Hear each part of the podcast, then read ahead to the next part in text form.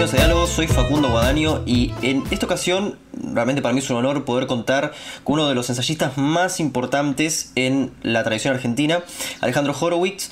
Vamos a hablar eh, un poco de su obra, es, demasiado vasta como para poder em, hablar sobre ella en su totalidad, así que puntualizaré particularmente en este, su obra cumbre que es Los Cuatro Peronismos. ¿Cómo estás, Alejandro? ¿Qué tal? ¿Cómo? Hay, una cosa que me llama la atención de los cuatro peronismos que es este tu, férrea discusión con Juan José Sebrelli, este, a quien este, básicamente le dedicas varias partes de la obra. Y quería saber si esa discusión tenía algo que ver con una cuestión coyuntural, de que Sebrelli haya publicado una, dos años antes Los deseos imaginarios del peronismo. ¿A, qué iba esa, esa discusión? bueno, la relación es eh, muy pertinente. Eh, Sebrelli era en ese momento un ensayista que todavía formaba parte del campo de la izquierda. Hace un rato largo que Sebrelli, eh, por decisión propia y por cambio de perspectiva de una forma, digamos, abrumadora, eh, no, ya no juega en esa cancha.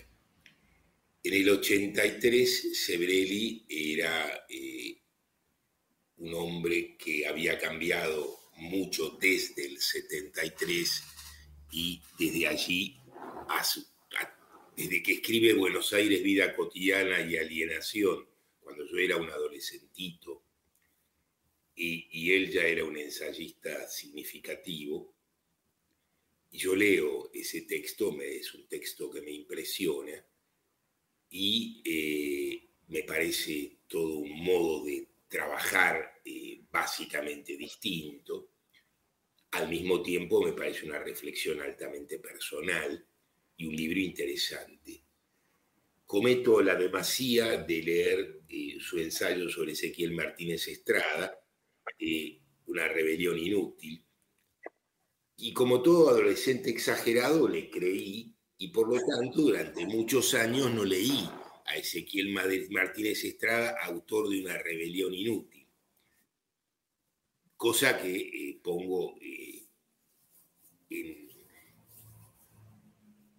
el saldo negativo de mi relación intelectual con Severelli. Pero el asunto decisivo es que en el 83 sale el libro Los deseos imaginarios del peronismo, que es un libro absolutamente alfonsinizado, diríamos hoy en aquel momento nos sorprendía eh, alguien que retrocede por debajo y por detrás de las caracterizaciones más ridículas del peronismo en 1946. En 1983 eso ya carecía de sentido. Y Sebrelli tiene además, cosa que yo creo que con un poco de subrayado duro demuestro en los cuatro peronismos una incomprensión muy seria en términos categoriales sobre los problemas que él afirma aproximarse, como la economía fascista y las delimitaciones entre eh, otras formas o figuras de lectura política. Entonces, efectivamente, la decisión de ponerlo a Sebrelli en ese lugar es una decisión fuertemente coyuntural porque esas son las condiciones de recepción del problema en ese momento. El libro sale en 1985. Eh, vos, también trabajaste en un, libro este, en coautoría con, con, Alfonsín, esto unos años después, ¿no? Este... Bueno, no es un libro de coautoría, es un conjunto de... Yo organicé como editor eh, un conjunto de textos sobre el discurso de Parque Norte es un discurso que se considera el discurso importante de Alfonsín, que en rigor no es exactamente de Alfonsín, sino del negro portentiero. Pero bueno, eh, en estos casos el ghostwriter importa menos y lo que importa en términos es la naturaleza de la propuesta que Alfonsín vuelve suya. Entonces es un intento de lectura de toda la historia política argentina y en ese punto el alfonsinismo todavía apuntaba alto, intentaba dar una versión de conjunto y tener algo así como, estoy exagerando, una Weltanschauung criolla sobre eh, lo que habían sido eh, la radicalidad política en la Argentina, partiendo de un concepto que era no transar, que era el nombre del periódico de vanguardia comunista.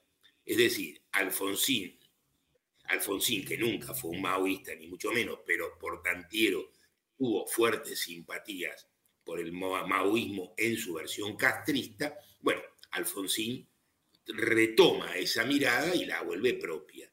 Por cierto, eso duró 25 segundos. Si vos mirás la historia política del radicalismo antes y después, te das cuenta que la importancia del texto que era Alfonsín era el presidente. Me hace acordar un poco, perdón por la interrupción, ¿no? pero me hace acordar un poco a esa, esa relación que tuvo también Horacio González con este Chacho Álvarez, ¿no? como una especie de renovación peronista, como si fuese una comprensión del peronismo distinta que terminó disolviéndose absolutamente en la nada. ¿no? Pero sí. La, la, la relación es relativamente válida, digamos, de alguna manera. Chacho estaba más cerca de Horacio González que Alfonsín de Portantiero pero bueno, eso es otra cosa. Pero hay, hay, otra cosa, ¿no? Porque esos nombres desde Horacio González, Gruner, eh, bueno, otros eh, están realmente en lo que es la discusión de este, los cuatro peronismos. Pero volviendo hacia atrás, en tu relación con Ramos es como si, casi como si cometieras casi un parricidio, porque también aparece criticado este Ramos en toda la obra, ¿no? Como que se despliegan varias críticas. Entonces, eh, ¿Cuál es tu reflexión respecto a la tarea de Ramos dentro de la tradición intelectual argentina? ¿Crees que es reivindicable o simplemente es eh, estudiable dentro de un canon este, ensayístico que vale la pena este, estudiarlo por historia de la ciencia argentina, básicamente? Es muy complejo esto. Digamos, a ver, el valor de Ramos es un valor muy circunstancial, echado. Perdón es un valor fechado. ¿Qué quiere decir esto? Cuando en 1946 la hegemonía cultural liberal es abrumadora y el Partido Comunista y el Partido Socialista, que en ese momento eran las corrientes de izquierda, llamémoslas así, en la política nacional, caracterizan al peronismo de fascismo. Todo aquel que dijera otra cosa tenía obviamente un interés eh, particular, es decir, tenía interés. Lo que no tenía interés era eh, las corrientes políticas del socialismo y del comunismo. ¿Quién se acuerda hoy de Victorio Codovila? Digamos, ese fin, hay que ser un memorioso y un especialista aburrido dedicado a eso. Sebrelli se acuerda de eso. Claro, Estamos hablando de gente que hace décadas que desapareció. Entonces, cuando alguien dice otra cosa, eh, digamos, llama la atención y obliga a mirar. Este es el primer elemento. El segundo elemento, Ramos entendió el 17 de octubre de 1945 que eso era una eclosión política obrera y popular. Esto no constituye una conceptualización per se pero constituye una diferencia que uno no debe olvidar. Cuando Codovila explica el nipo-nazi peronismo y Ramos explica otra cosa, en fin, entonces los que decían otra cosa, Ramos, Puigros, es decir, los que se alejan del Partido Comunista para pensar el mundo en otros términos, pues bien, eh, merecen un respeto político y conceptual diferencial. Esto no lo vuelve a Ramos un experto en nada, porque Ramos siguió repitiendo eh, sus, curiosas aproximaciones, documentadas de una manera que yo eh, pruebo de nuevo en los cuatro peronismos, es más que pobre, es decir, un hombre que se dedica a un problema décadas y lo maneja menos que periodísticamente, eh, en fin, no, es, al mismo tiempo es un hombre que escribe de una forma enormemente particular, tiene una capacidad, una fuerza para contar y explicar que no tienen los otros, no tiene esa aridez plumbia de los burócratas pagos del PECUS, en fin, tiene cierta vivacidad, cierto sentido del humor, cierta perspectiva que hacía que un joven en la década del 60 mirara por lo menos sus textos como quien mira cosas de otro planeta. Ahora, bastó que las ciencias sociales en la Argentina avanzaran apenas un poco para que esto quedara básicamente en donde tenía que estar, en una curiosidad de Altritempi. El destino final de Ramos nos exime de cualquier otro comentario. Conviene recordar que Ramos terminó formando parte de una corriente interna del peronismo de Menem, que no es, uno podría discutir en 1973 si había que formar o no formar parte del movimiento peronista y de su ala izquierda. Pero discutir que había que formar parte del menemismo ya es una cuestión que hoy no se le ocurriría realmente a nadie. Es, digamos, en un exagerado, por así decirlo. Sí, es, el problema que ocurre con el, con el ensayismo desplazado por la, básicamente por la expertise de las ciencias sociales. Esto una vez que, lo, que, eso, se empieza este, a conocer, aparecen este, varios problemas. Eh, por eso, bueno, este, esta figura de Ramos este, también eh, es raro porque también puede uno recogerla en términos de una tradición Martínez Estradesca, o sea, es decir, queda en el, en el ensayo argentino, en el sentido rescatable ahí. Acá viene la diferencia y la distancia. Cuando uno toma el trabajo de Ezequiel Martínez Estrada sobre el Martín Fierro, uno ve varias cosas. Simplemente, primero empecemos de menor a mayor. Empecemos por la bibliografía del trabajo. E, Ezequiel Martínez Estrada toma, si uno mira desde acá, es decir, con la ventaja de varias décadas, e, ese momento, uno ve que Ezequiel Martínez Estrada sabe lo que el mundo entero sabe sobre ese punto. Esto ya como punto de partida, un dominio semejante del objeto no es una cuestión menor. La segunda es, no solo es, tiene un conocimiento erudito que surge de manejar varios idiomas en simultáneo y de tener acceso a una biblioteca importante, digamos, cosas que ahora el buscador Google resuelve con mucha más sencillez y comodidad, pero en 1950, 60, eso era otra cosa. Entonces, eh, eso suponía un trabajo personal enorme. Y segundo, y tercero, la capacidad personal de usar esa caja de herramientas, no simplemente denunciarla como bibliografía, sino de apropiarla digamos, citar a Bakhtin en esa época, cuando Bakhtin apenas era conocido en Rusia o era conocido por cuatro estudiantes rusos particularmente felices que habían estudiado, estamos hablando de uno de los grandes conceptualizadores de los problemas generales del lenguaje y de la teoría literaria. Sí, eh, bueno, eh, él llega incluso a Bakhtin, conoce Telquel, conoce el conjunto de los elementos en debate. Al mismo tiempo, conoce la originalidad del texto, entiende las particularidades, es capaz de hacer una lectura finita que encima está escrita, es decir, no es un plumbio análisis literario escrito con tecnicismos a la moda, sino un trabajo extremadamente creativo que se puede leer hoy como uno de los grandes ensayos en lengua castellana. Entonces, el hombre que funda por algún modelo, digamos, él y Borges, son aquellos que forman una corriente ensayística muy particular, de la que a su curiosa manera integran muchos otros, no solo ellos dos.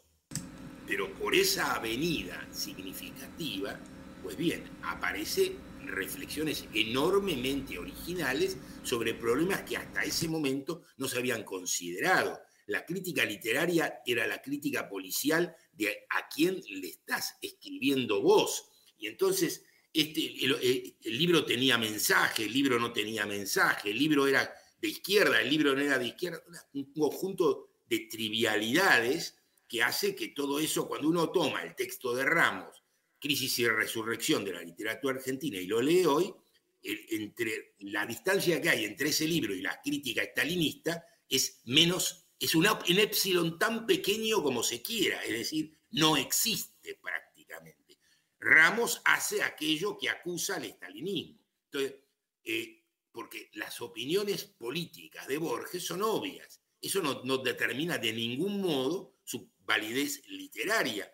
Ramos es capaz de recordar que Marx opinaba así de Balzac, pero no saca de esto ninguna conclusión que no sea explicar que Borges es un gorila, cosa que sabíamos antes de empezar, razón por la cual no necesitamos ninguna investigación, basta simplemente tomar cualquier proclama de Borges y buenas noches. Ahora, esto no supone ninguna lectura particular de su obra y de su notable producción, porque eh, convengamos algo, no es exactamente la conspiración del silencio eh, a la que Ramos era tan afecto eh, de explicar y de la que no formaba parte, porque si alguien lo trató particularmente bien y no lo metió en ningún cono de silencio, fueron exactamente sus enemigos políticos, que se ocuparon en explicar una y cien veces sus diferencias con él, lo cual además es absolutamente legítimo, no es que yo desconsidere su participación, simplemente la fijo en sus propios términos. Entonces,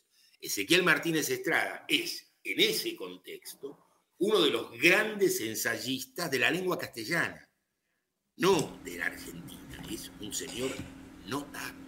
¿No encontrás un paralelismo entre Martínez Estrada y quizás este Gilberto Freire en ese criticismo y de poder este, al mismo tiempo adelantarse a lecturas que los, académicos no tenían y que después es despreciado por los académicos mismos este, por, bueno, por, no ser un profesional de la sociología en el caso de Freire? Mira, eh, no conozco lo suficientemente al brasileño para decirte eh, con exactitud esa situación. Hay algo que eh, a la academia le molesta particularmente y es que alguien que no forme parte de la academia tenga un lugar en la cancha. Eh, y acá viene una cuestión muy curiosa, porque cuando yo escribo los cuatro peronismos no soy ningún académico. Esto es, no formo parte de la academia. Soy un periodista profesional que viene con una significativa militancia política en esa cancha, nada más. Y lo curioso es que los cuatro peronismos me abren el camino a la academia y me permite entrar en la academia. Entonces, a mí, entre comillas, me perdonan porque terminé jugando en la cancha y en última instancia, eh, digamos, pasa a ser uno de los libros que la carrera de sociología aporta a las ciencias sociales. Y no es mentira. Pero al mismo tiempo digo esto para que se entienda que eh, así como a la crítica literaria profesional le molesta profundamente las consagraciones que no hace ella, esto es, la que hace el mercado, eh, y, al mismo tiempo conviene entender que algunos poquititos gozan del enorme privilegio de que venden y la crítica los considera al mismo tiempo. Pero bueno, ahí entramos ya en un terreno menos amable, más ríspido y mucho más de las negociaciones de te cito y me citas. Pero, este, pero, pero, pero fuera de eso, ¿no? Algo, que uno, eh, bueno, por lo menos a mí me pasa cuando este, leo los cuatro peronismos es que eh, se ve esa faceta de periodista, pero al mismo tiempo hay como una especie de ontología y una epistemología muy marcada, quizás, o por lo menos no eras. No sé si eras tan consciente de eso, pero se nota un marxismo este, en el cual para, para vos hay eh, básicamente como procesos, eh, entre comillas, necesarios, según materialismo este, realmente concreto, valga la redundancia en este sentido, eh, ¿Tenías este, algún abordaje epistemológico claro, delimitado cuando estabas escribiendo? O... Hay, varias cosas que conviene de nuevo plantear. Es cierto que yo no venía de eh, una eh, práctica académica, pero no es cierto que yo no tenía un trabajo riguroso previo. Yo me había formado con León Rosichner, yo estudio con León de los 18 a los 21 años. Esa formación, esa esa impronta, ese modo de leer a Marx, es una cosa que yo aprendo con él. al mismo tiempo, una de las cosas que León hizo siempre es autorizar. En consecuencia, León siempre impulsaba la creación de eh, aquellos que eh, nos formamos con él. Y por eso no es solo mi caso.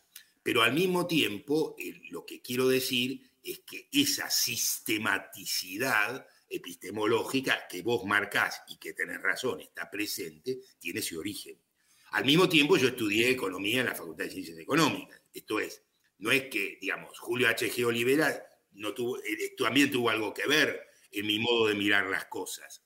Y el, modo en que él miraba el capital también es un modo en que yo eh, aprendí a mirar. Esto es, yo aprendí a mirar con eh, heterodoxos muy particulares que no tenían la la consecuencia a priori de lo que tenían que investigar y cuyo resultado estaba determinado en un cielo pétreo y eh, inmodificable. Claro, porque hay... más livianamente. Claro, porque en, realidad eh, eh, mi percepción fue otra porque cuando analizás aquí Bacena, por ejemplo, decís la tasa de plusvalía aumentó. Entonces es como hay una relación, que, bueno, que lo tomo ahora en base a lo, que decís, quizás con el estructuralismo un poco más, este, mm, bueno, quizás un poco más lejana, pero el marxismo mucho más presente, es decir, bueno, se devaluó, las condiciones eran, eran tal, se le dio tanto este, a, la, a la burguesía industrial, pero la, tasa de plusvalía aumentaba. Bueno, eso es claramente hay un, abordaje marxista, por eso no encuentro tanta relación con el estructuralismo.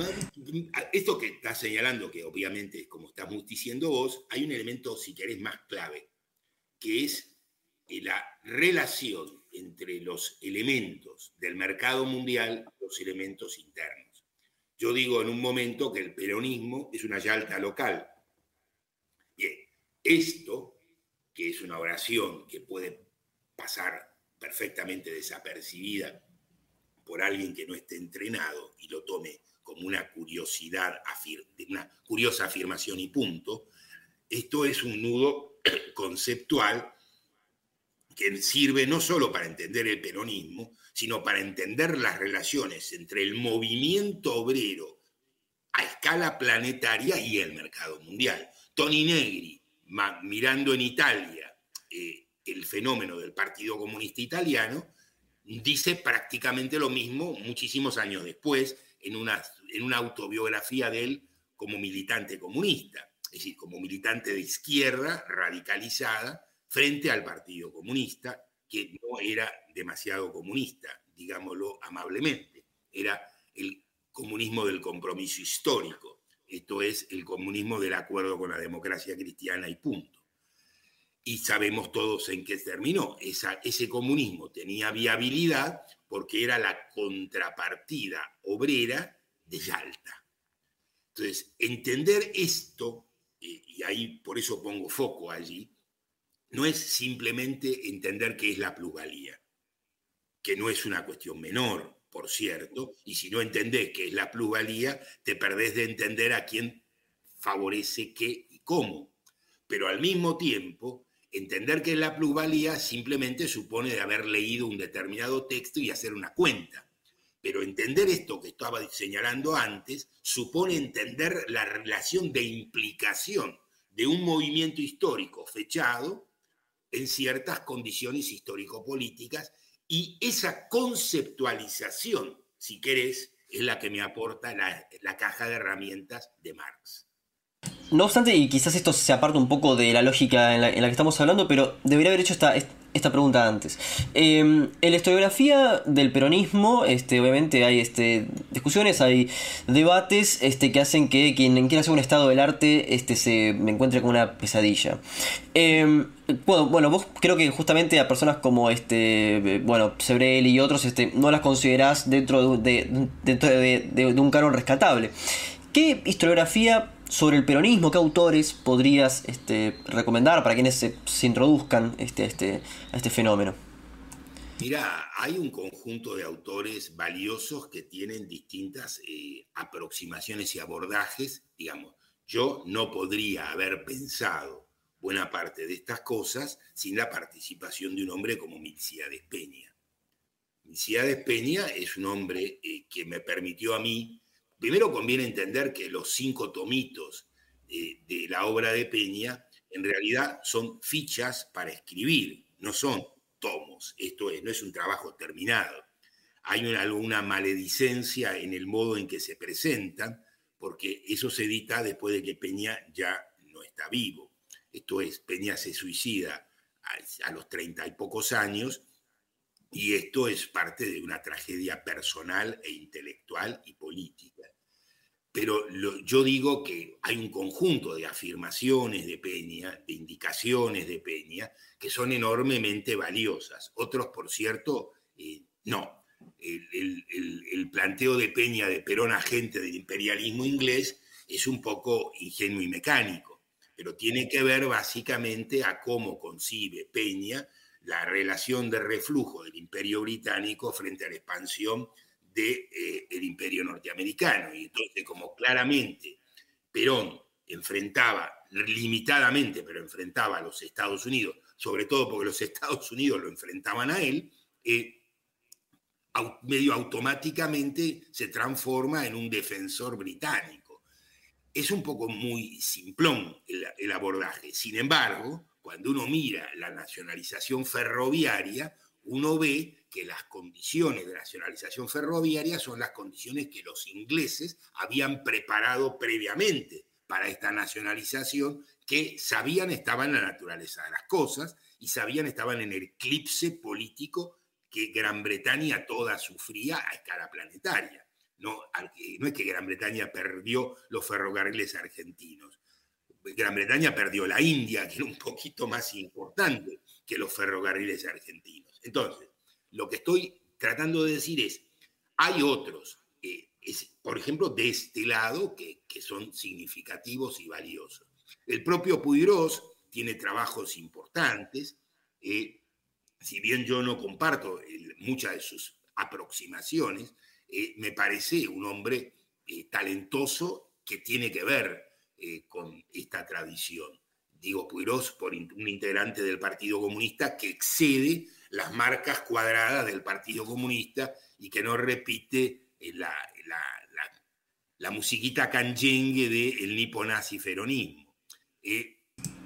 pero no solo de ese lado, un, libro como el 45 de Félix Luna es un libro excelente y quien quiera aproximarse a esa situación y tome esa coyuntura, la idea de mirar un año determinado como un año significativo, es también como modo de aproximación interesante al mismo tiempo de que eh, es, es un hombre, de nuevo, aquí tenemos un caso de que los académicos detestan, porque, entre comillas, es un divulgador. Esto es, es alguien que en teoría eh, de ciencias sociales no es exactamente eh, donde destaca, pero no es obligatorio destacar allí, además como si los académicos habituales destacaran ellos personalmente allí. No, en general los académicos lo que hacen es repetir y reproducir cosas que mayoritariamente no producen. Y cuando producen, producen sobre un hecho tan, digamos, miremos, ¿cuál es la historia académica del peronismo? Tulio Alperín Dongui. Tulio Alperín Dongui no tiene ninguna aproximación demasiado personal, son bastante obvias las cosas de Dongui en esta dirección. El valor de Dongui está en otro lado, de otra manera y en otros términos. Pero bueno, lo que quiero decir es, hay muchos elementos y después, por supuesto, elementos mucho más modernos, mucho más nuevos abordajes de Horacio González sobre la cuestión. Digamos, yo en general no, no termino nunca de compartir ninguna aproximación de Horacio sobre un objeto determinado, porque Horacio tampoco es un sistemático, porque Horacio para académico no es un académico y al mismo tiempo, para no ser un académico, es extraordinariamente académico, porque tiene una erudición, una complejidad y al mismo tiempo una curiosa forma de plantearse las cosas que es muy personal y al mismo tiempo sí, es, es un hombre que si engancha bien con un problema, bueno, dice cosas muy notables y si engancha mal, bueno, no cambia de pie hasta que termina el texto. Pero bueno, así es Horacio González. Muy bien, muy bien. Este, no me, me dio risa esa, esa reflexión final. Este, pero este, fuera de eso. A ver, Horacio tiene, eh, como todos los tipos que tienen muchas, muchas, muchas ideas sobre muchas cosas, es un hombre al que le... Y esta es la diferencia central, si querés, esquemáticamente entre un académico y él. Los académicos tienen erudición y muy pocas ideas. Entonces toman sus pocas ideas y hacen que la erudición luzca en ellas. Entonces queda claro cuánto saben del asunto. Es decir, son muy buenos para hacer el estado de la cuestión, que forma parte, obviamente, de cualquier proceso de conocimiento. Es el punto de partida. Pero ese punto de partida, en general, la mayoría nunca lo abandona. Horacio González, que tiene ese punto de partida, tiene 20.000 ocurrencias en cuatro minutos.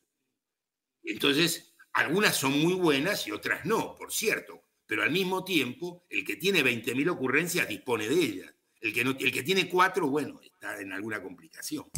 Ahora, este, hay, hay una cosa que, está en, tu obra que parto de una idea para poder ir desarrollando este, una cuestión más este, general y, explicativa sobre el proceso eh, básicamente histórico y social argentino. Vos sostenés que la revolución libertadora eh, no, no, termina con Frondizi, este, o sea, que es básicamente un proceso y que en sí encapsula en realidad ciertos intereses que estaban en la Unión Democrática. Em, pero previo a esto, este, por supuesto, hay otra etapa, otro modelo de, acumulación que se agota en el 30.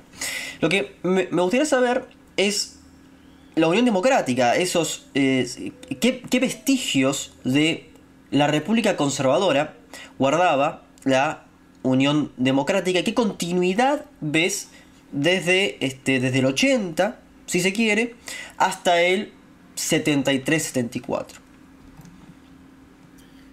Mira, y es interesante la pregunta. Es interesante la pregunta porque nos obliga a entender que eh, los años en historia no suponen eh, utilizar una regla, y cuando digo una regla me refiero a una regla decimal, ¿sí? No a una regla metodológica. 1930, el mundo, cuando uno mira cuatro ciudades, París, Londres, Buenos Aires y New York. y dice, vamos a sacar fotos de estas cuatro ciudades el primero de diciembre de 1929. ¿Sí? Entonces, hace el ejercicio de mirar como si hubiera repetido la misma foto hacia atrás, el 28, el 27, el 20, y va a descubrir que la distancia entre el 20 y el 29 no es tan grande en ninguna de estas ciudades. Pero y si retrocede, va a ver que hasta la década del 10 tiene una cierta continuidad homogénea en, esta, en este transcurso del tiempo urbano. Cuando uno mira 1935, ve completamente otra cosa. Y cuando mira 1940 es irreconocible. Y cuando mira 1950 está hablando de un mundo que en 1910 no existía. Cuando uno, uno puede darse cuenta de este proceso mirando fotos de la Bauhaus. La Bauhaus es un desarrollo de las formas industriales de, del diseño y de la reflexión sobre la forma de 1920, cuando uno mira las fotos ve una cosa curiosa, ve gente antigua vestida con cosas mucho más próximas a nosotros. Es, la idea de una foto anacrónica es esa. Decir, como, es, es como cuando vos ves 2001 Odisea del Espacio, y vos estás viendo el teléfono celular, pero y la estética que va a ser eso. Pero si vos mirás 2001 Odisea del Espacio respecto al tiempo en que se produce, vos ahí ves la enorme ventaja de perspectiva que tiene esa mirada. Entonces, lo que estoy diciendo es, el mundo anterior a 1930 se derrumba entero. Lo derrumba la revolución rusa, lo derrumba la crisis fascista, lo derrumba la crisis del 29, lo derrumba la Primera y Segunda Guerra Mundial.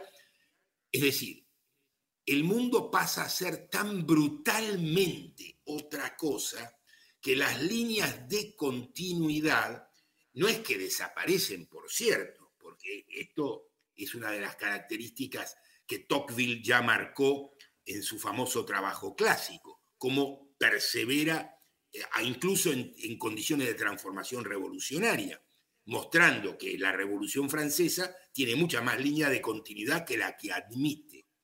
Pero la Revolución Francesa es una revolución del siglo XVIII.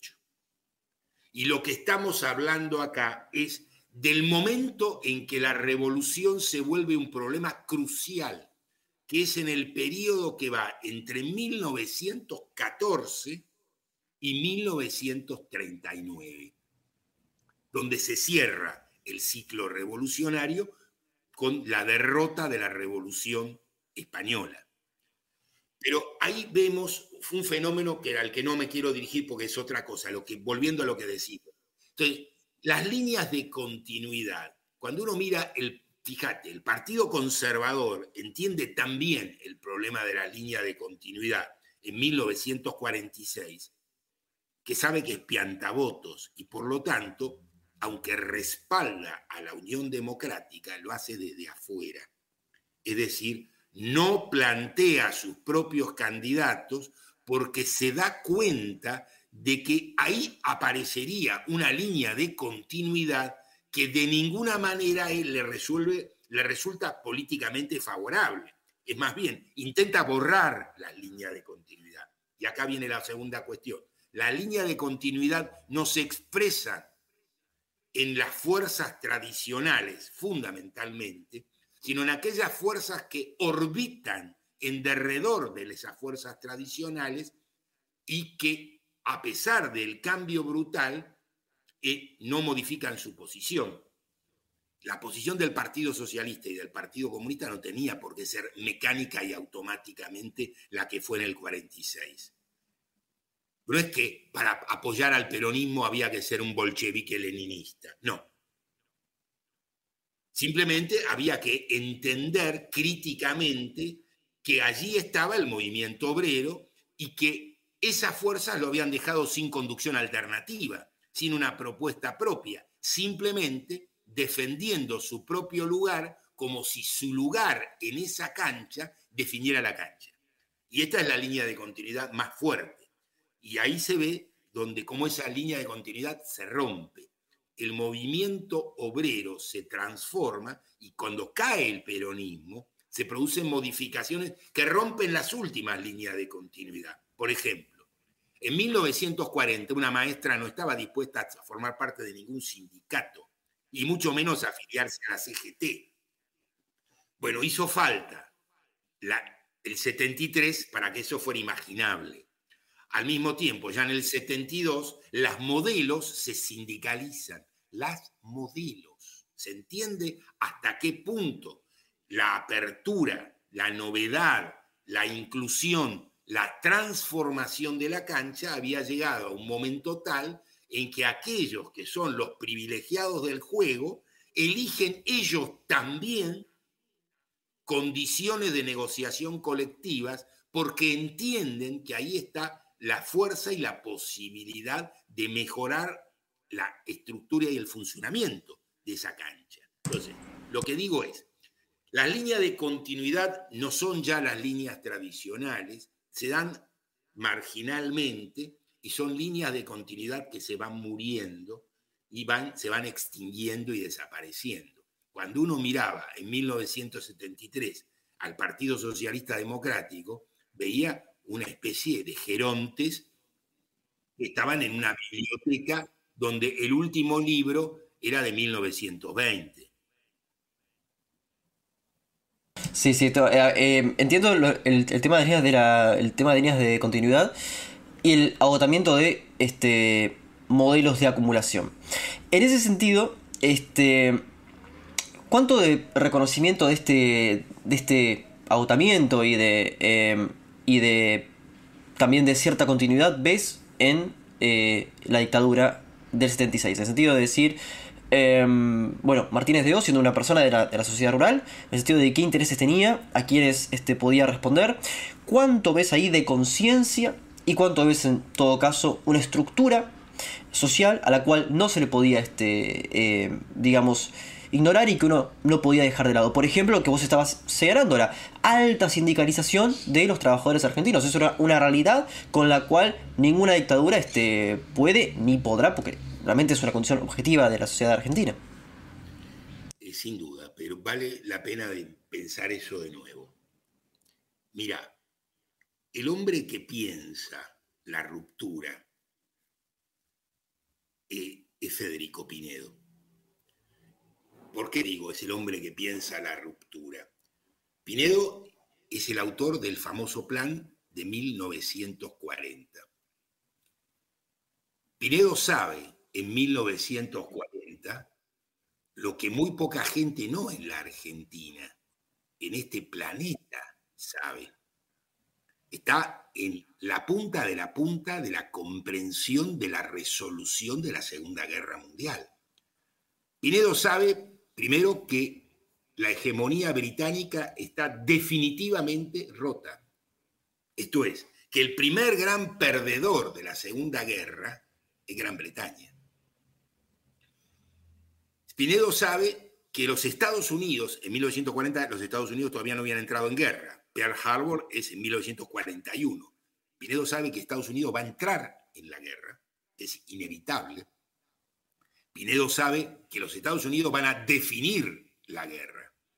Y Pinedo sabe que la potencia emergente del nuevo ciclo histórico son los Estados Unidos y que la Argentina, que pudo mantener entre 1890 y 1930 una actitud militantemente antinorteamericana, lo que Ramos llama con justicia el nacionalismo oligárquico,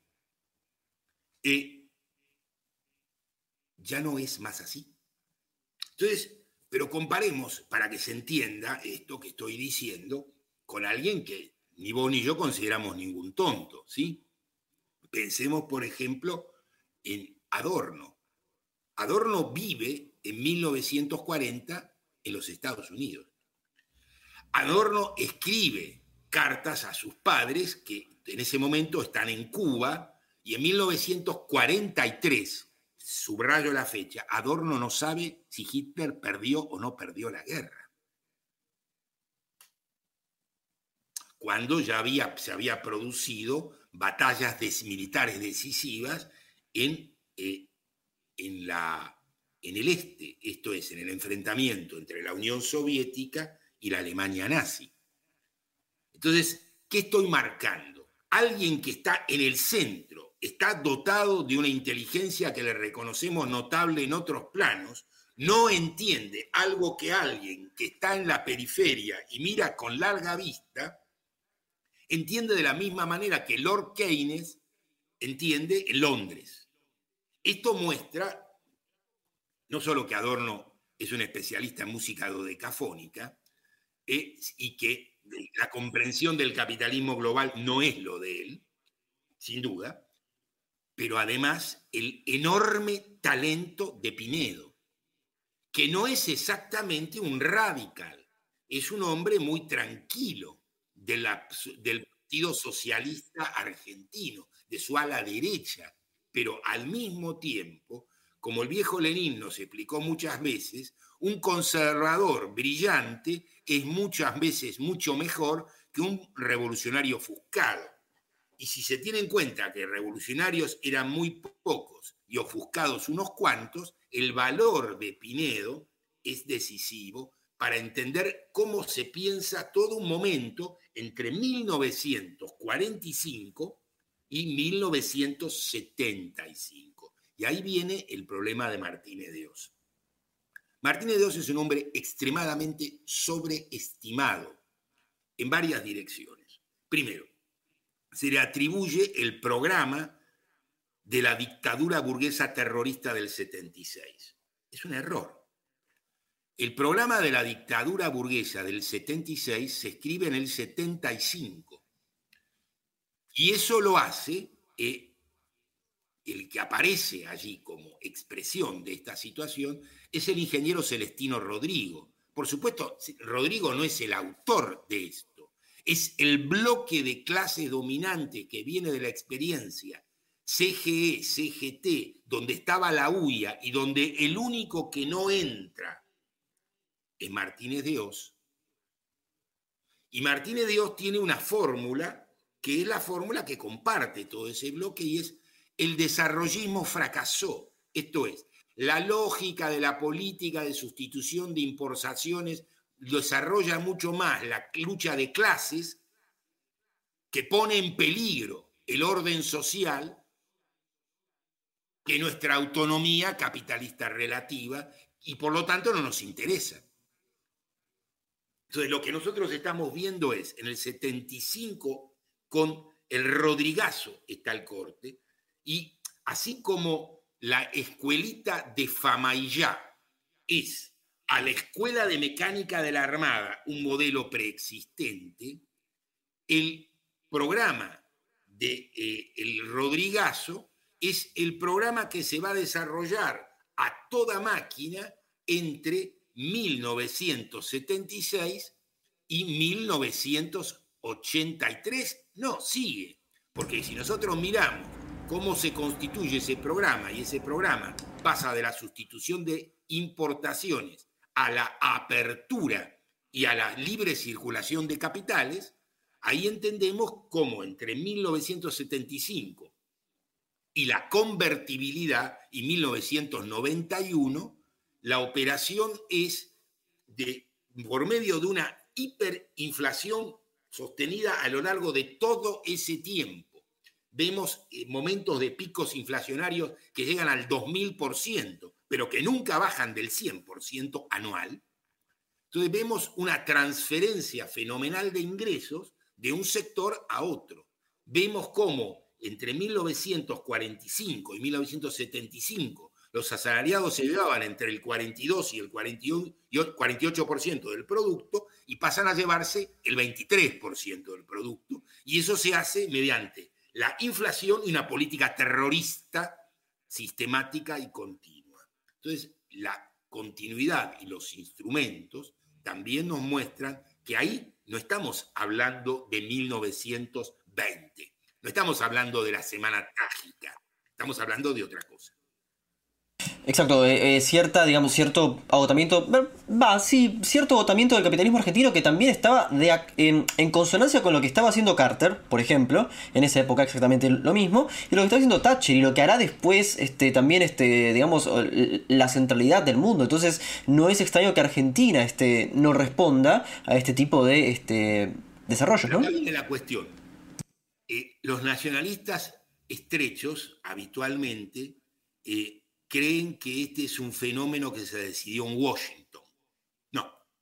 El bloque de clases dominantes tiene suficiente autonomía relativa en lo político y en lo económico para trazar su propia cancha. En 1975 esto, el mundo todavía no avanzaba homogéneamente en esa dirección, era una tendencia. Y aquí ves cómo esa tendencia sufre un desarrollo mucho más veloz que el que va a verse después, porque si vos querés, Pinochet ya es parte de esta novedad. Aunque no despliega todo su programa tan rápidamente, Pinochet, se llega un poco más tarde a, eso. Claro. Pero por eso mismo, porque Pinochet hay algo que tiene que hacer que es de una miserabilidad absoluta. No puede borrar la nacionalización del cobre. Y entonces, ¿qué hace? Transforma la nacionalización del cobre en ventaja relativa de las Fuerzas Armadas. Esto es, el salario militar se sostiene con las exportaciones de cobre. Exacto, y también las AFP este, serán privatizadas menos para los militares.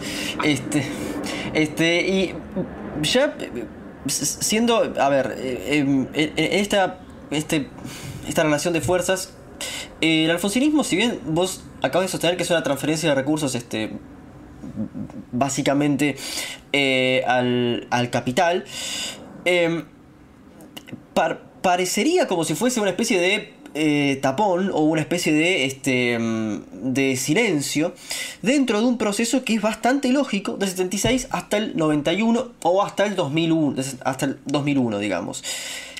¿No lo ves al, alfonsinismo de esa manera o, lo ves como que sigue toda esa lógica este, continuamente? Son muchas cosas y muy contradictoriamente. El alfonsinismo es sobre todo una ilusión de clase media. ¿Qué quiere decir esto?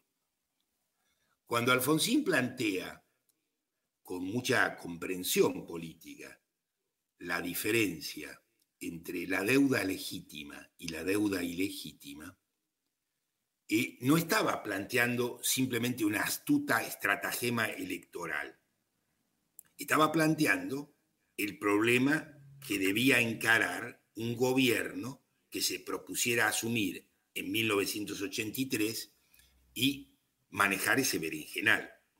¿Qué implicaba distinguir la legítima de la ilegítima. Por supuesto, para un abogado, la diferencia entre el delito y la legitimidad. Pero eso es una mirada de abogado. Para un economista profesional significa varias cosas. La primera es que la deuda no tiene el número que tiene. Esto es, en lugar de ser 40.000, era mucho más baja. Segundo, no solo la deuda es más baja, por lo tanto, los servicios de la deuda son mucho menores, sino que la otra parte, los que la sacaron ilegalmente, y esto surgía de cruzar los datos simplemente de las declaraciones eh, impositivas de las empresas, más la libre circulación de capitales y el registro, para ver qué era plata legalmente transferida y plata negra. La plata negra entonces, no solo que no formaba parte de la deuda, sino que formaba parte de las reservas del Banco Central. Entonces, eh, debías menos y tenías otro monto de reservas. Y, eh, en consecuencia, una situación de ingobernable pasaba a gobernable. De ser eh, el sistema financiero el que te ponía el pie en la cabeza y te obligaba a una política económica única y continua, pagar la deuda, pasabas a un juego propio posible de autorregulación económica que en 1983, con la existencia todavía de la Unión Soviética y ese campo, era perfectamente posible y viable, y que con las exportaciones y el acuerdo comercial entre la Unión Soviética y la Argentina, le permitían a Alfonsín un grado de independencia que jamás tuvo y jamás se propuso tener, pero para eso tenía que cagar al bloque de clases dominantes, tenía que cagar uno de sus negocios. Y este es el momento en que un pequeño burgués tiembla porque siente que él no está en condiciones de enfrentar semejante cosa y por lo tanto se hace el distraído y mira para otro lado. Este es, en términos económicos, el problema del alfonsinismo. Pero reducir el alfonsinismo únicamente a estos términos es, a mi ver, también una incomprensión sustancial importante, porque el alfonsinismo es también un conjunto de corrientes democráticas genuinas y legítimas que al interior del peronismo no se habían planteado nunca. Esto es, el derecho a la diferencia y no simplemente la obligación de sostener la igualdad mayor, que no es lo mismo que el derecho a la diferencia. Una cosa es entender que un porcentaje muy importante de cosas se resuelven en una determinada dirección y otra cosa es obviar que todas aquellas que no se resuelven en esa dirección no deben ser observadas en consecuencia. Porque aquí viene la cuestión el comportamiento del peronismo frente a la universidad es el comportamiento del peronismo frente a un territorio enemigo. Porque es cierto que Perón construye la Universidad Tecnológica Nacional y le permite por primera vez a los trabajadores un acceso y una vía directa. Pero fíjate qué vía directa. Un trabajador se podía transformar en un ingeniero, no en un especialista en literatura medieval, no en un eh, eh, historiador, no en un químico, no. Era un ingeniero, punto. ¿Y el rol de, y el, el, rol de Hernán Benítez o de, mm, Se me fue el nombre ahora del otro. Ay, Dios, este. Ah, No, no, no, no, no, de, de, los profesores peronistas que, está, que, organizaron el, el, Congreso de Mendoza. No hay libertad de cátedra, no hay mm. derecho a oposición intelectual. La autonomía universitaria de la reforma es cancelada. Esto es, el peronismo en ese tipo de terreno no juega ningún papel eh, eh, democrático, ni siquiera renovador, al contrario arrastra las peores escorias de la tradición católica. Fíjate la primera transformación que hace la Universidad de Buenos Aires con la caída del peronismo. Que la primera transformación son cuatro carreras. Ciencias de la educación, para saber tener una política que no sea simplemente la de la educación católica, sino que la educación es un programa, es un proceso que eh, Piaget mediante tiene un conjunto de sistematizaciones posibles que hacen a otros niveles de desarrollo y conceptualización. Sociología, estudiar la sociedad no simplemente en base a transformar la sociedad en, la lectura de clásicos o de libros arcaicos, sino de investigaciones empíricas y sistemáticas, para que se entienda. Eh, el censo nacional en 1946 era secreto hasta Frondizi, el censo no es un instrumento de dominio público. El presidente y el aparato de inteligencia accedían a la información censal. Economía política es la tercera carrera y psicología es la cuarta carrera. Esto es, todas estas cosas, todos estos avances fueron taponados por una conceptualización enormemente pequeña al mismo tiempo que los profesores valiosos, que de ninguna manera adherían al peronismo, pero estaban perfectamente dispuestos a seguir trabajando en la Universidad de Buenos Aires, son expulsados. Entonces, este mecanismo conviene no perderlo de vista, teniendo en cuenta qué significa para el movimiento obrero el peronismo. Pero una cosa no supone olvidar la otra. Una cosa supone entender en el sentido matizado y si bien es cierto que esa parte de la cuestión, el radicalismo que está enormemente implicado en la reforma del 18, eh, le importa, pero conviene recordar de nuevo que ese radicalismo había sido varias veces pasteurizado en el camino. Claro, porque la, pregunta es cuánto le importaba en ese sentido. Acá, eso nos vamos a enterar en definitiva entre la diferencia entre Irigoyen y Frondizi. Irigoyen no permite a la Iglesia Católica tener una universidad confesional. Frondizi es el que se lo permite por primera vez. ¿Y esto para qué era? era tenía un motivo en rigor de verdad bastante pedestre.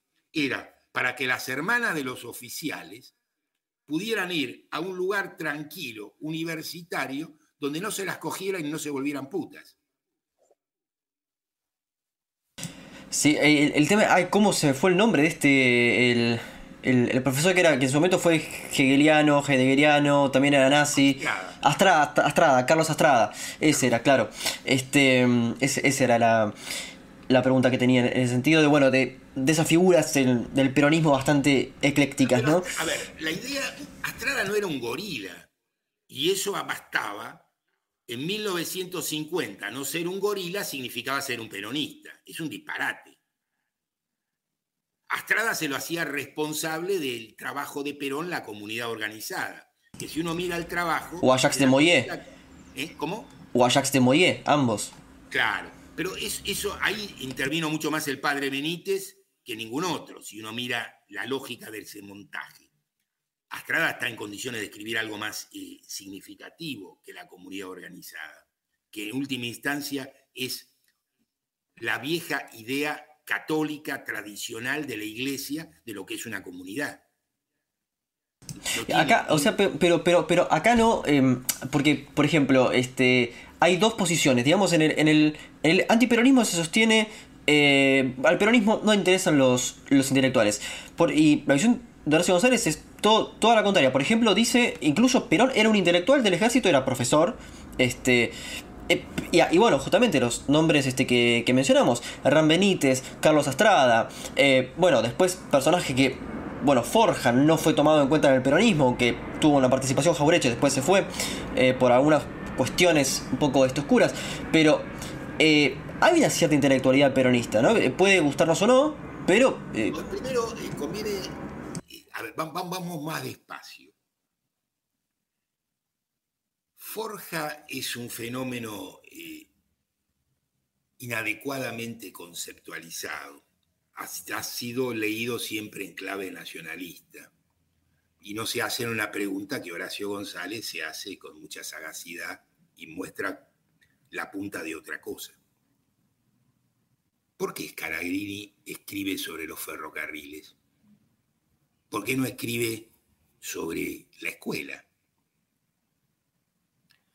La lectura de Scalabrini de los ferrocarriles tiene un implícito que Scalabrini no, no, no, plantea, que omite, pero omite a conciencia.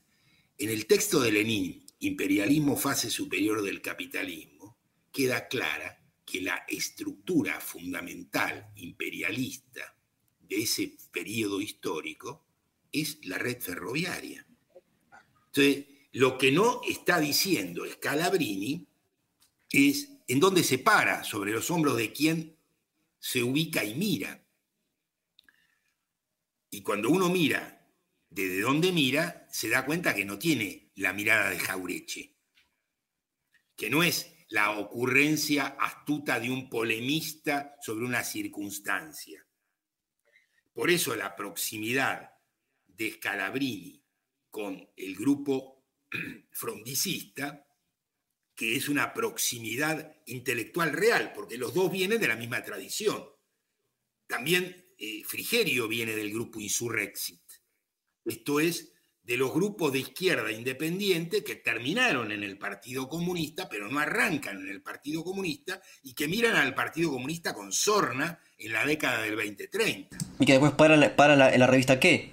¿no? Terminan algunos de ellos en la revista ¿Qué? Por supuesto. Entonces, ¿qué estoy diciendo? Estoy diciendo que las aguas bajan turbias de verdad, no son eh, exactamente la versión nacionalista la que permite entender eso, sino son una caja de herramientas mucho más compleja, mucho peor investigada y mucho peor pensada, al servicio de otras cosas y con otras improntas que no tienen poco que ver, por ejemplo, con la separación ontológica que el estalinismo hace entre revolución democrática y gobierno obrero. Entonces, cuando yo digo que la revolución democrática es democrática y el gobierno obrero es obrero y rompo las relaciones de implicación, estoy planteando la posibilidad de una burguesía nacional. La burguesía nunca fue nacional ni acá ni en parte alguna. Basta mirarla desde 1789 hasta acá uno comprende cuáles son los intereses materiales de la burguesía que a veces coinciden con un Estado y si coinciden bien y si no coinciden mal. La idea de que la burguesía norteamericana es otra cosa que la burguesía que nació en los Estados Unidos es una ingenuidad y si no hay que preguntarle a Carter o, a, Trump, los no nacionalistas que son los burgueses norteamericanos. Para nada. Tienen sus principales inversiones en China. Así de nacionalistas son. conviene entender que esta fantasía literaria nunca fue otra cosa que una fantasía literaria que tenía la posibilidad política de funcionar durante un rato. Peguemos la vuelta y volvamos. Lo que estamos diciendo es, aquí los abordajes son básicamente empobrecedores, no forman parte de un debate real que la sociedad se debe sobre la mayor parte de las cosas. Y esto no es una característica argentina exclusivamente. Es una característica bastante más amplia. Si no, alguien cree que, cuando uno cree que cuando termina la Segunda Guerra Mundial avanza la izquierda, no, no es cierto, la izquierda no avanza. La izquierda había sido previamente derrotada. Hay Segunda Guerra Mundial porque la izquierda es derrotada. Si no, habría habido revolución, no Segunda Guerra Mundial. El, avance de los tanques soviéticos no es el avance del proletariado, es el avance de la, de la burocracia rusa. Y cuando miramos la, Europa Oriental, el Comecon, lo que vemos es que en el mejor de los momentos los intercambios equivalían al 14% del intercambio comercial del planeta Tierra. Es decir, que ni siquiera el Comecon, los intercambios más importantes los tenía con el Comecon. Entonces, ¿qué estamos planteándonos acá? Estamos planteándonos que hay una creciente distancia entre el orden conceptual de lo que esas organizaciones políticas manejan y el mundo real en que este eh, el que el capitalismo generalmente se desplaza. Casi que me haces pensar, sí, sí, perdón. Por eso, para terminar, en 1960 a nadie se le ocurría que podía desaparecer la Unión Soviética y no el Estado de Israel. Si vos le preguntabas a 100 intelectuales del mundo entero reputados, a ver, ¿Cuál de las dos pueden desaparecer? Difícilmente uno te hubiera dicho que iba a desaparecer la URSS. Y sin embargo, el Estado de Israel está vivito y coleando, y la URSS desapareció, y Rusia no puede vencer militarmente Ucrania.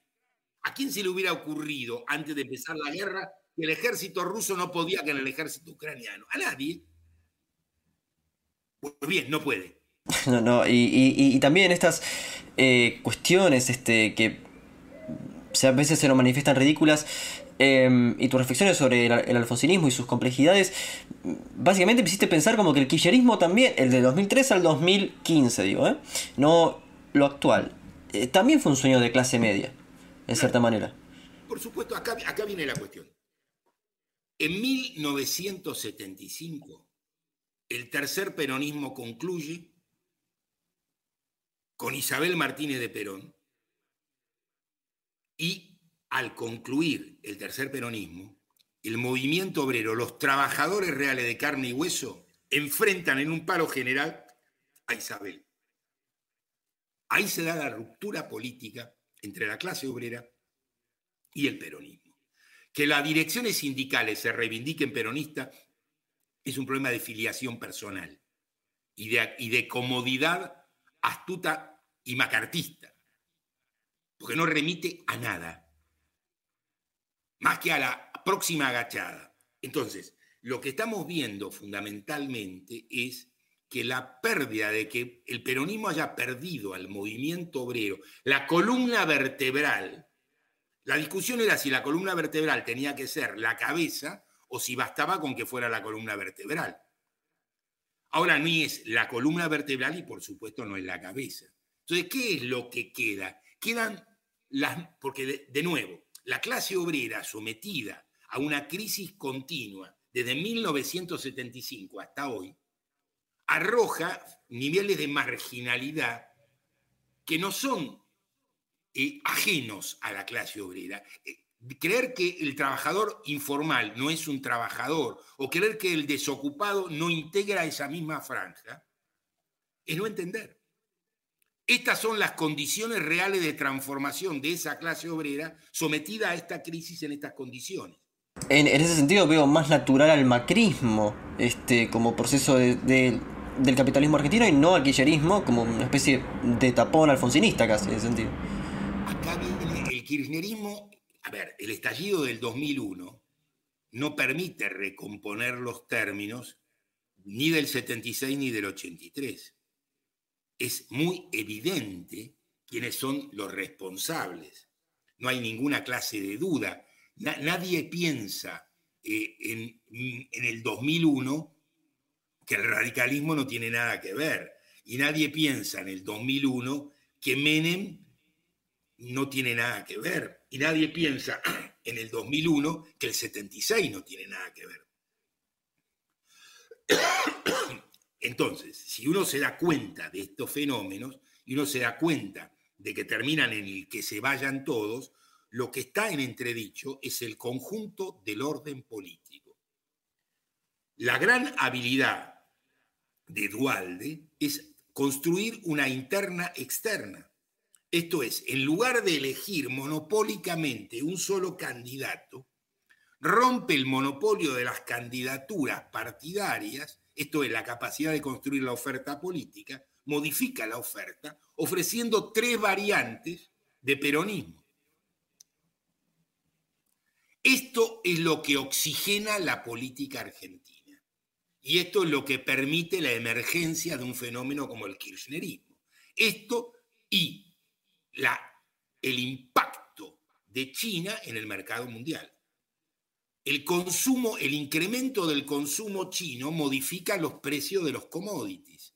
Y a caballo del impacto del consumo chino, nosotros pasamos, en 1920 alimentábamos al proletariado mejor vestido y alimentado del mundo, que era el británico. Ahora alimentamos chanchos chinos. Bueno, pero por eso digo, es que, es que el kirchnerismo este, también, de nuevo, afronta las consecuencias del 89 y del 2001. Sin duda. Eh, entonces... Fíjate cómo las afronta. durante el gobierno de Menem, una de cada cuatro hectáreas se dedicaba a la soja. El monocultivo sojero se instala definitivamente con los Kirchner, donde de cada cuatro hectáreas, tres se destinan a la soja.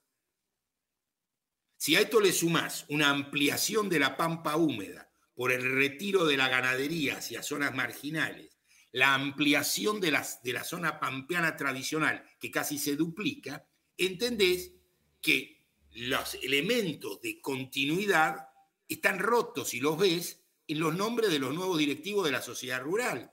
Ya no está más Martínez de Oz, son apellidos italianos, son apellidos de otras características.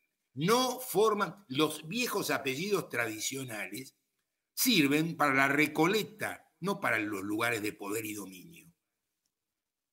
no, estaba, estaba pensando justamente en personas que, que evidencian cierta crisis de este, del capitalismo argentino y veremos cómo se desenvuelve todo esto, en que nombres patricios como Venegas Lynch, Alberto Venegas Lynch hijo, sea reivindicado hoy por los jóvenes como una especie de revolucionario. Eh, me estoy refiriendo por supuesto al libro de Stefanoni, La rebelión se volvió de derecha y, bueno, este, estuvo acá Venegas Lynch en este programa eh, y es curioso, este, bueno, son, curiosas las respuestas que dio a mis, a mis preguntas. Em, pero el fenómeno de Milley y de Venegas Lynch y de Gabriel Calzogaray es como una especie de rockstar, algo están evidenciando. No, sin duda. Pero a ver, qué ideas tan apolilladas y tan viejas. A ver, Adam Smith es un economista muy importante. Pero Adam Smith es un economista muy importante del siglo XVIII. El mundo del que Smith habla hace millones de años que no existe.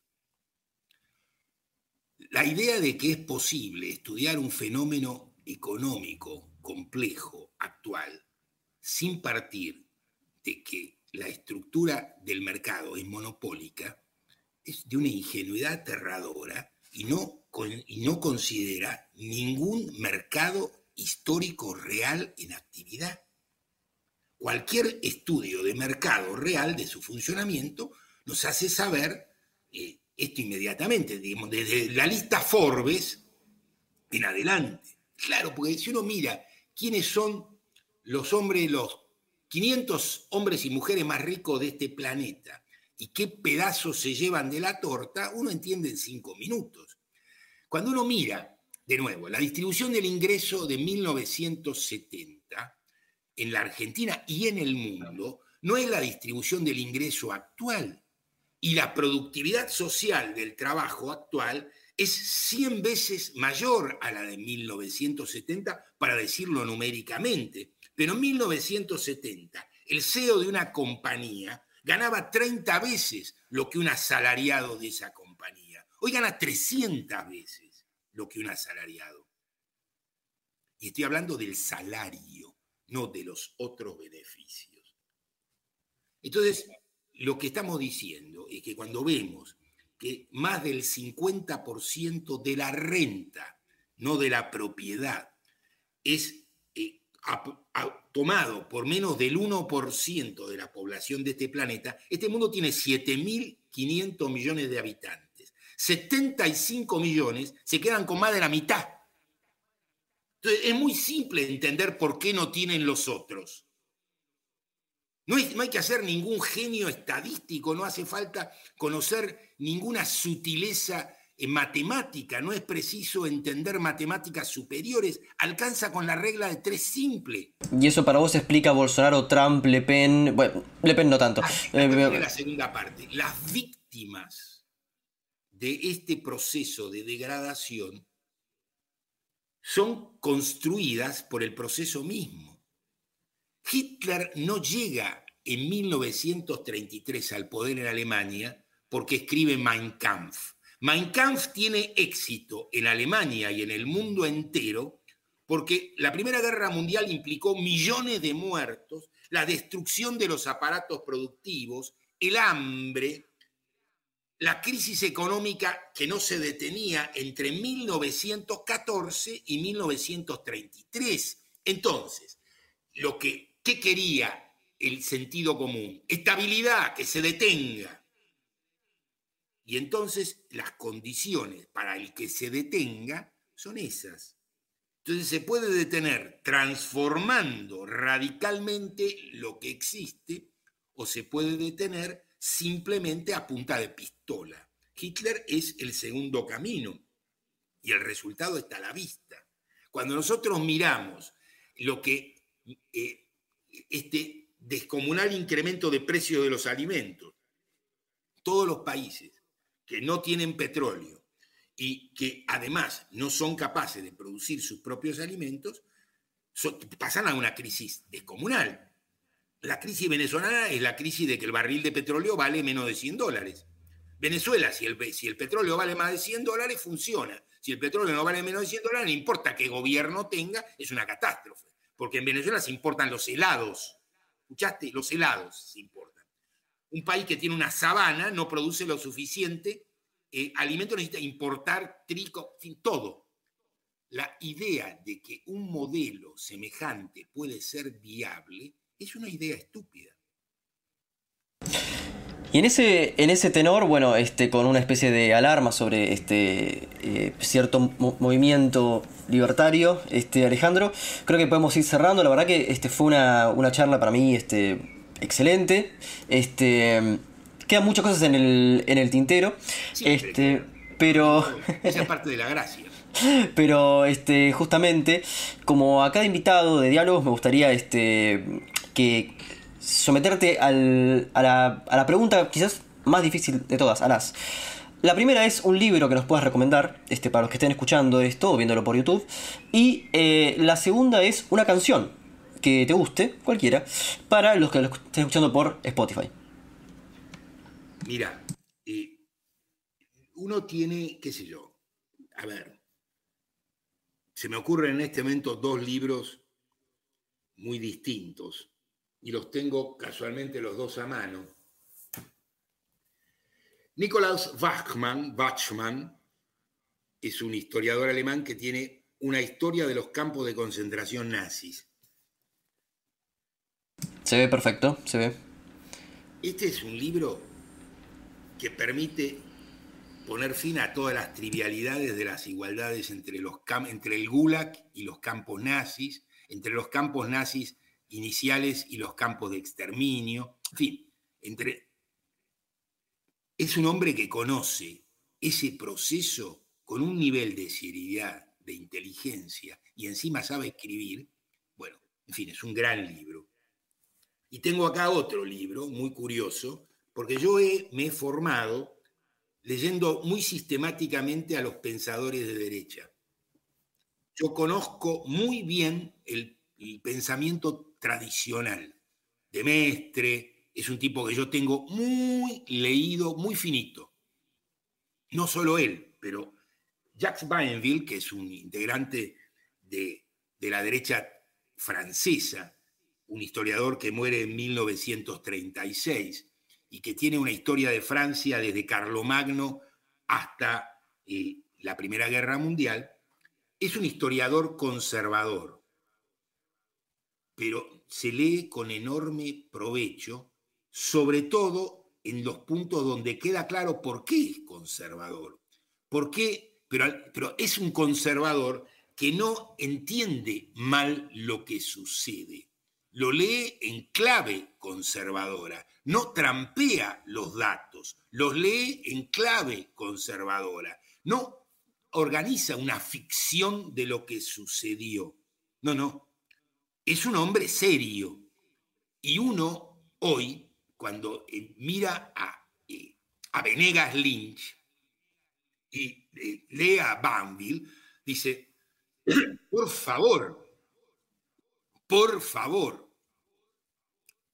Entonces, no es solo a quién leemos, sino sobre todo cómo lo leemos. Leer es un insumo y es un insumo insustituible. El cómo leer es la clave. Faltó la canción. A la canción. Bueno, a mí,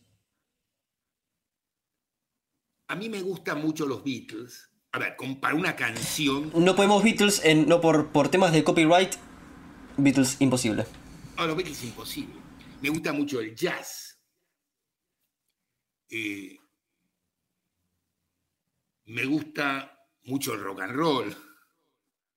Me gusta mucho la música clásica. A, ver, yo no divido la música por género, la divido en buena y mala. No hay ningún género que no tenga buenos exponentes, no hay ningún género que no tenga mediocres y malos. Eso forma parte de la naturaleza de cualquier actividad cultural. Y a mí, eh, qué sé yo, a ver, eh, me gustan mucho los grandes pianistas. ¿Qué sé, por hacer, por hacer autobombo podría decir, podríamos escuchar cualquier interpretación de Vladimir Horowitz, que está en primer lugar sin ninguna discusión, es un grandísimo pianista, o de cualquier pianista de jazz de primer nivel, que digamos, que sin ninguna duda, eh, cualquiera de ellos me parece fantástico. Bueno, que mm, pondremos este, a Horowitz y quizás un poco de Bill Evans o algo más que se nos Bill pueda... Evans es perfecto. Bill Evans es un gran pianista, eh, sin duda. Es un pianista del jazz clásico también. Pero sí, sí, claro. Bill Evans está muy bien. Bueno, pasó Alejandro Horowitz por diálogo. Soy Facundo Guaño. Nos vemos en otra emisión.